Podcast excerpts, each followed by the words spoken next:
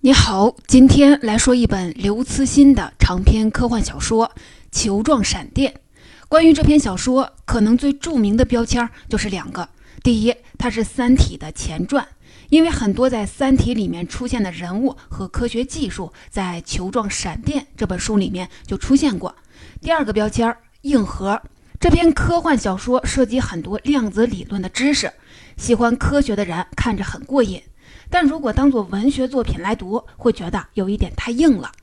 而今天我就想从一个非常软的角度来切入来说这本书。我们探讨一个科学难以回答的问题：那些我们心爱的人，他们在离开人世间之后去了哪里呢？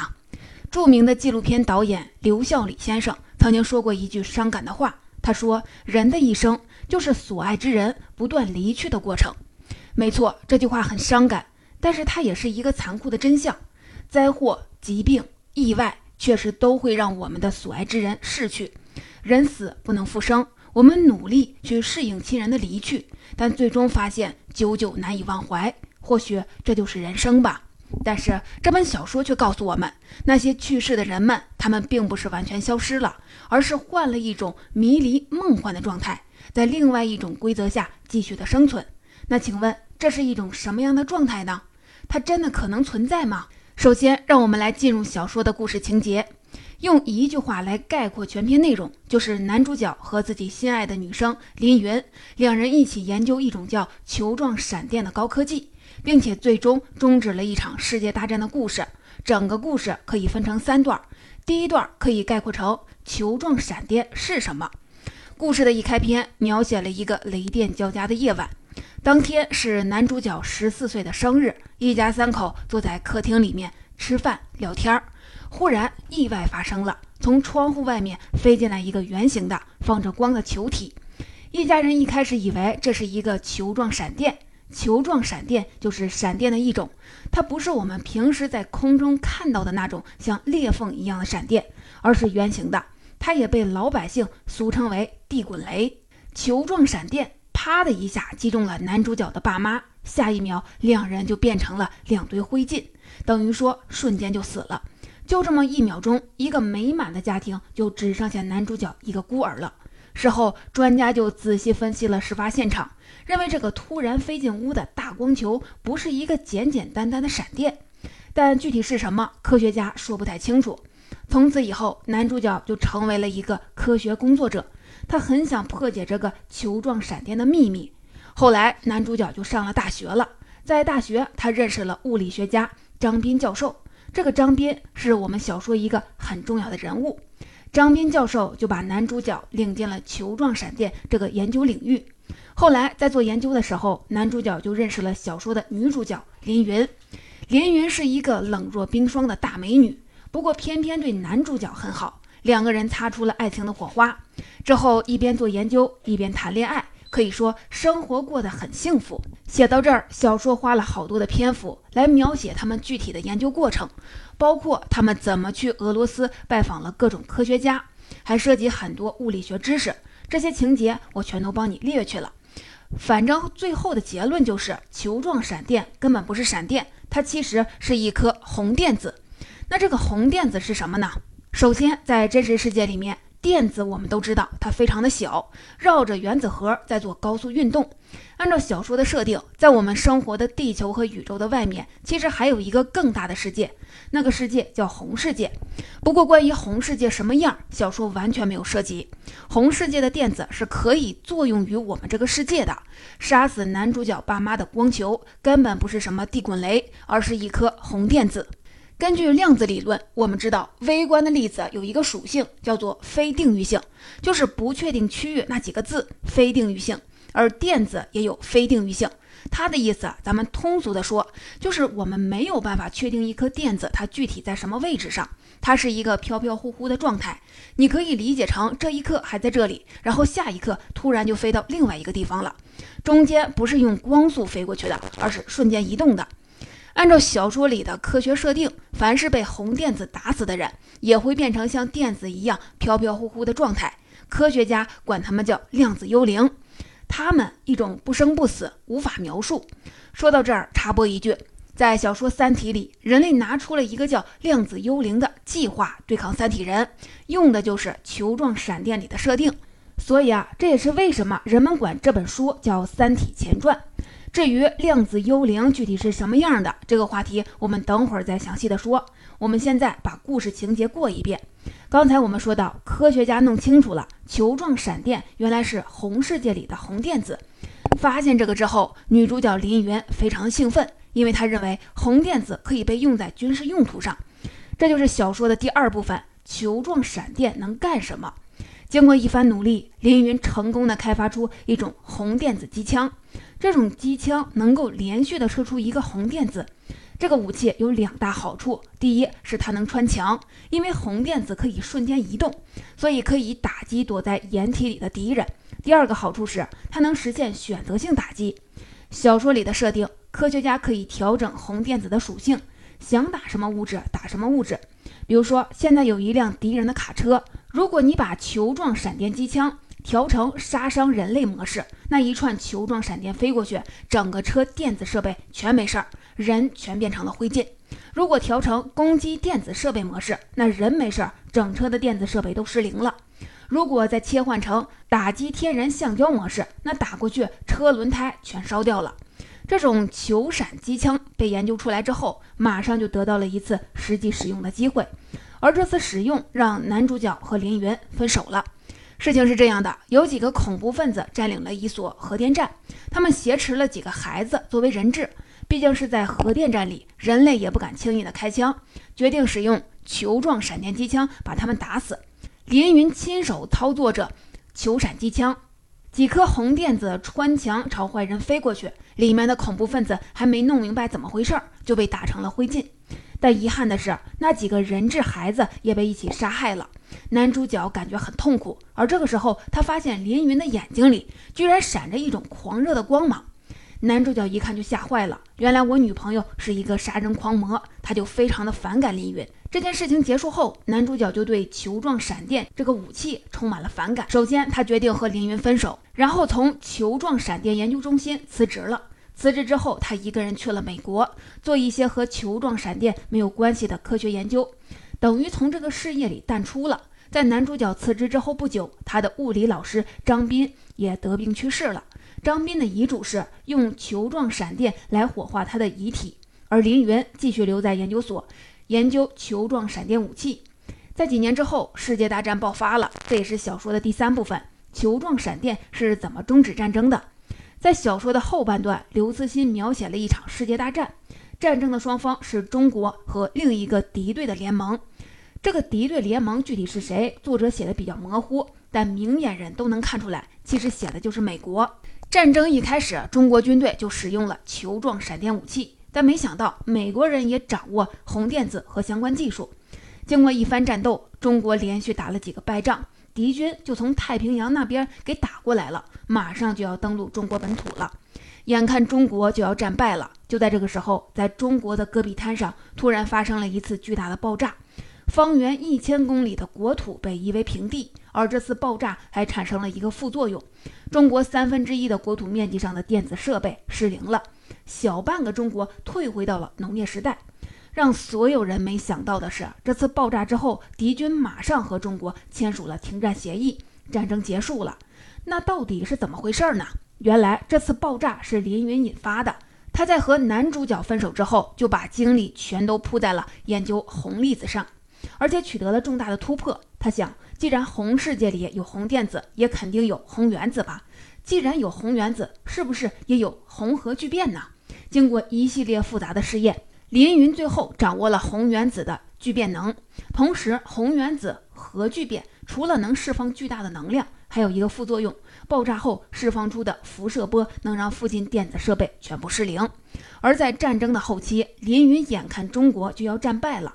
他决定用自己的生命来换取和平。这次红巨变爆炸，相当于告诉敌人，我们中国已经掌握了可怕的红巨变武器。你要是再敢继续的前进，那我就继续的引发红巨变，全球都会回到农耕时代，而林云也就在这场爆炸里牺牲了。这是一个同归于尽的威胁手段。敌人一看非常的害怕，就只能和中国签署了停战协议。林云用自己的牺牲守卫了中国国土，也换来了世界和平。知道这个消息后，男主角感到非常的后悔。他知道自己之前错怪林云了。林云之所以表现得很冷血，不是因为他喜欢杀戮，是因为他是一个军人性格。他明白要保卫自己在乎的东西，一定要做出牺牲，甚至是牺牲自己的生命。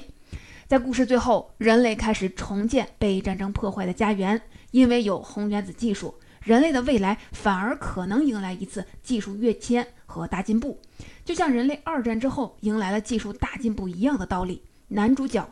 最后和自己初恋情人结婚了，但是在他的心里永远带着对林云的思念。这就是球状闪电的情节主干。下面我们来进入这个音频的主题：关于量子幽灵是怎么继续陪伴在亲人身边的。我们换一个角度看，整篇小说其实就是男主角不断的失去所爱之人，但这些人却一直以量子幽灵的形式留在了他身边的故事。故事一开始，男主角就失去了父母。但是他很快就发现，他的父母其实还在他的身边。第一次灵异事件发生在男主角上大学之后。有一天，他回到原来的家里，突然发现桌上的杯子居然是倒扣着的。他自己是不太倒扣杯子的，这个是他的妈妈生前的习惯。然后，男主角在厕所的洗手池里还发现了一些头发，这些头发有黑有白，显然是爸妈留下的。这也不可能啊，人都已经走了好几年了，头发怎么还能在呢？而且突然在下一秒，发现手里的头发就像变魔术一样，唰的一下，当着他的面就消失了。男主角当时就感到，一定是爸妈还停留在房间里没有走。但是他心里没有一点害怕，哪个孩子会害怕自己父母的灵魂呢？反而男主角当时反而有一种莫名的开心。他通过这个细节明白了量子幽灵的存在机制。虽然爸妈的真人没有出现，但他们以某种形式待在他的身边。男主角觉得很欣慰。为什么人们会对亲人的离去感到悲伤呢？其中一个很大的原因是，他们再也接受不到任何来自亲人的新信息了。这是我们内心最最不能接受的。我们总希望一个房间、一处地方还保持着有人在的样子。其实，这个就是我们中国人在清明节扫墓的心理机制。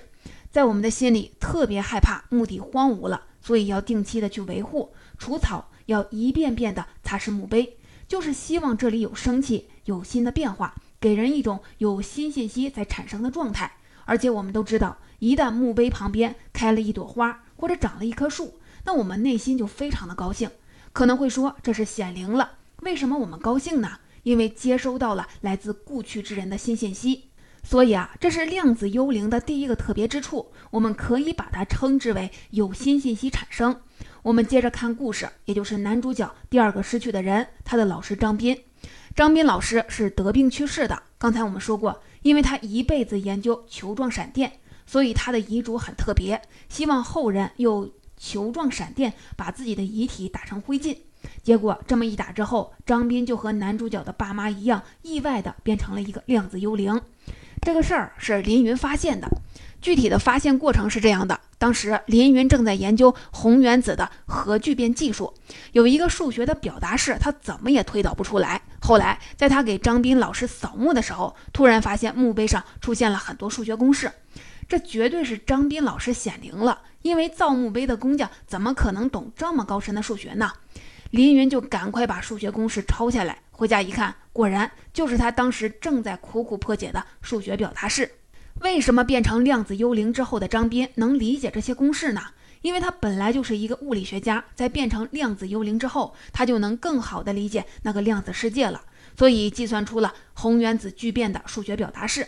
同时，他还能观察到林云这边因为算不出公式干着急，张斌就选择直接抵达林云扫墓的那个时空，在墓碑上把那个公式写出来了。我们看这里又透露出量子幽灵的一个特点：量子幽灵可以跨时空存在，想去哪个时间去哪个。这说明时间对于他们来说完全不是阻隔。死亡的本质到底是什么呢？其实就是一个人在和光阴对抗中失败了，死亡是这场对抗失败的结果。但是这些量子幽灵能够成功战胜时间，他们不是被延长寿命了，而是能再也不受时间的制约了。在某种程度上，就等于获得了永生。这个恰恰是我们希望看到的。这是量子幽灵的第二个特点，他们战胜了时间。我们接着看故事，在小说的最后，林云不是在一场红巨变的爆炸里牺牲了吗？按照小说的科学设定，所以他也变成了一个量子幽灵。一天晚上，男主角正在工作台上工作，平时他的书桌上放着一个紫水晶的空花瓶。这天晚上，他突然闻到了一股清香，一抬头，花瓶里居然插着一支蓝色的玫瑰。但等男主角仔细看的时候，玫瑰忽然消失了。但是在空气里留下的那股香味儿，就是他们两人在刚认识的时候林云用的香水。我们知道味道是可以存储记忆的。那一瞬间，男主角把所有两人过往的美好回忆全都想起来了。这说明林云还在用一种特殊的方式陪在自己的身边，因为林云使用了只属于两人的专有回忆，这就说明他作为一个人类的个性、回忆、生前的目标、性格、理想都依然留存着。虽然他已经没有具体的肉体了，但他的精神还存在。你想想啊，当我们怀念一个所爱之人的时候，怀念的到底是什么呢？就是他的意识，他的性格。一个人之所以是他，而不是别人，正是因为他有独特的意识。在那一刻，男主角甚至觉得自己是最幸福的人，因为球状闪电虽然夺走了他的几个所爱之人，但是也让他得到了一种独特的幸福感。那些重要的人用一种特别的方式陪在他的身边。说到这儿，这本小说里描写的量子幽灵的三个特点，我们就总结完了，分别是有新信息产生，不惧怕时间和保留原有的人格。不得不说，如果那些故去的人真的能用这种方式存在，那真是太让人欣慰了。下面我从科学和感悟两个角度说说自己对这本小说的看法。首先，我们来先看看小说的科学设定。很抱歉，其实根据当前的科学理解，没有任何实验证据表明这个世界上有红原子、红电子，也没有任何科学理论支持人的意识不灭。这是我作为一个科普工作者给你的一个纯科学的解释。但是啊，我们今天不说纯科学，接下来我想和你分享我真实的个人经历，这些经历让我重新思考了科学对人类生活的意义。我曾经给好几个朋友讲过《球状闪电》这本书。每次讲完故事之后，我就会给他们解释什么是量子的叠加态，什么是多重宇宙，这些很硬核的物理学知识。但你知道他们的第一反应是什么吗？至少有三个朋友在不同的场合和时间问我：“那你说我的亲人有没有可能也在另一个世界还活着呢？”你看，他们关注的是这个问题。你知道我怎么回答的吗？我当时就斩钉截铁地回答说：“有可能，完全有可能。”在得到这个回答之后，我能看见他们的眼睛里都放光的感觉，就是他们心里一直以来的愿望终于找到了科学的支持。在那一刻，我能体会到他们眼中的那个光芒是最有价值的，而且恰恰可能是世界上最有价值的东西。这件事儿让我意识到，我的朋友在当时需要的不是一个严谨的科学解释。而恰恰是一个有科学理论支撑的情感化的、能够保留梦想的空间，这让我重新思考了科学对人类生活的意义。我们来总结一下，其实科学方法对世界的理解可以分成下面四种，分别是：第一，科学明确已经验证正确的事情；第二，科学明确已经验证不正确的事情；第三，科学目前明确知道无法验证的事情；第四，科学还不知道能否验证的事情。首先，我们排除掉第四点，目前科学还不知道能否验证这个问题，说不清，我们就不讨论了。我们重点来看前三点。我们先看第一点，科学明确已经验证的事情。这部分事情很多，我们每一条学过的物理学的定律，一切实现了产品化的科技成果，都属于这一条。这些东西是能明确提升我们生活质量的。这部分知识有一个特点，它可以给人类提供确定性的、可衡量的价值。比如说，某个技术在专利局明码实价，技术转让费多少钱，单次使用多少钱，一个科技公司估值多少亿，在二级市场上明明白白。或者一种通过 FDA 审查的新药，是一个确定的化学分子式，它的商业价值是多少亿美元，都能预估出来。而第二种，科学明确证明了不正确的事情。比如说，科学明确的告诉我们，在日食发生的时候，在地球上唱歌跳舞做法事不能加速太阳恢复；还有买彩票去赌场赌博不能致富。这部分知识可以明确的帮我们避免损失某些价值。比如说，如果你去赌场玩那种叫百家乐的游戏，背后的数学已经明明白白地告诉你了。首先，它不能致富，而且平均你每下注一百元就能输四块钱。你可以明确的知道。自己的资产在以百分之四的速度变瘦。在科学上，前两种知识可以总结成：科学明确已经证明和科学已证伪的。它们就是我们理性面对世界最好的武器，它让我们的生活可控、可感知。作为一个现代人，面对这两种知识，我们唯一的态度就是遵从。我很喜欢有个词儿“从善如流”。如果你也是一个理性的人，我甚至找不到任何理由不从善如流。值得讨论的是第三种，我们怎么看待那些目前科学明确无法给出结论的事情？什么是这些事情呢？比如说霍金辐射是否是存在的这件事儿，我们得到黑洞的表面去做测量。那科学家可以告诉你，基本上可以确定人类目前无法测量。或者那个著名的薛定谔的猫，盒子里有一只猫，有可能是活的，也有可能是死的。但是你一开盖子，它一定会死，那你就永远不能知道它是死还是活。这些事情科学明确告诉你，我无能为力。而这本小说讨论的红电子和量子幽灵就属于这个，科学目前无法证实，也无法证伪。对于这些事情，我个人过去的态度是，如果叫不准，那就取最小值，别抱太大的希望。但是我那几个朋友对《球状闪电》这本书的反应，让我完全改变了。为什么不能取最大值呢？起码现在我在二零二二年的态度是，因为这里迸发出来的价值和意义是大到无法衡量的。说到这儿，我还得说一个亲身的经历。我认识一个企业家，很有钱，生活非常的自律，长期吃素。我就问他为什么呢？结果他给了我一个非常感性的回答。他说：“因为我的家里人在看着我。原来在几年前，他家里人生病了，然后自己心里就默默地许了一个愿，说无论这次家里人的病能不能治好，我以后都吃素。”不过最后家人还是去世了，但是他从此就坚持吃素，身体就变得很健康。他坚持认为，绝对有在天之灵在看着他。对于这么有钱的人来说，来自市场的凡是人间的刺激，已经真的不能激发他了。但亲人在看着他，这点对他的激励作用就是无价的。笛卡尔说：“我思故我在。”有了心智，我们才存在的。诗人顾城也说。闭上眼睛，这世界就和我无关。没错，宇宙确实很大，但真正震撼的东西还是心里的意义。回到我们一开篇提出的问题，那些我们心爱的人，他们在离开人世间之后去了哪里呢？我觉得我更喜欢，甚至更信奉这样的解释：如果真的把整个人类世界都缩小到一个红原子这么微观的尺度下，到底会发生什么呢？不确定，不确定，在某种程度上，那就是一切都有可能。而且现在真的有很多正经的科学家相信，宇宙可能真的只有人类一个物种存在，造物主就是造了一个巨大的宇宙来陪我们人类玩儿。为什么就一定不行呢？不就是稍微有点浪费吗？上帝不怕浪费。如果宇宙真的只有我们一个物种，我们为什么不能把想象值提到最高呢？所以啊，《球状闪电》这部小说最大的价值不在于它是否符合量子理论的科学设定，也不是描写了一场高科技的世界大战。而是作者在目前的科学设定上小小的前进了一小步，给我们提供了一个可供人类普通情感栖身的科学理论框架。科幻在科学和情感之间建立了一个缓冲区，给我们柔软的情感披上了盔甲。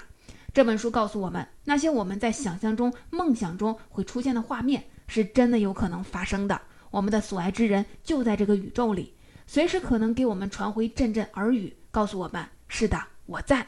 因为你的心即是宇宙，如果你需要，我一直都在。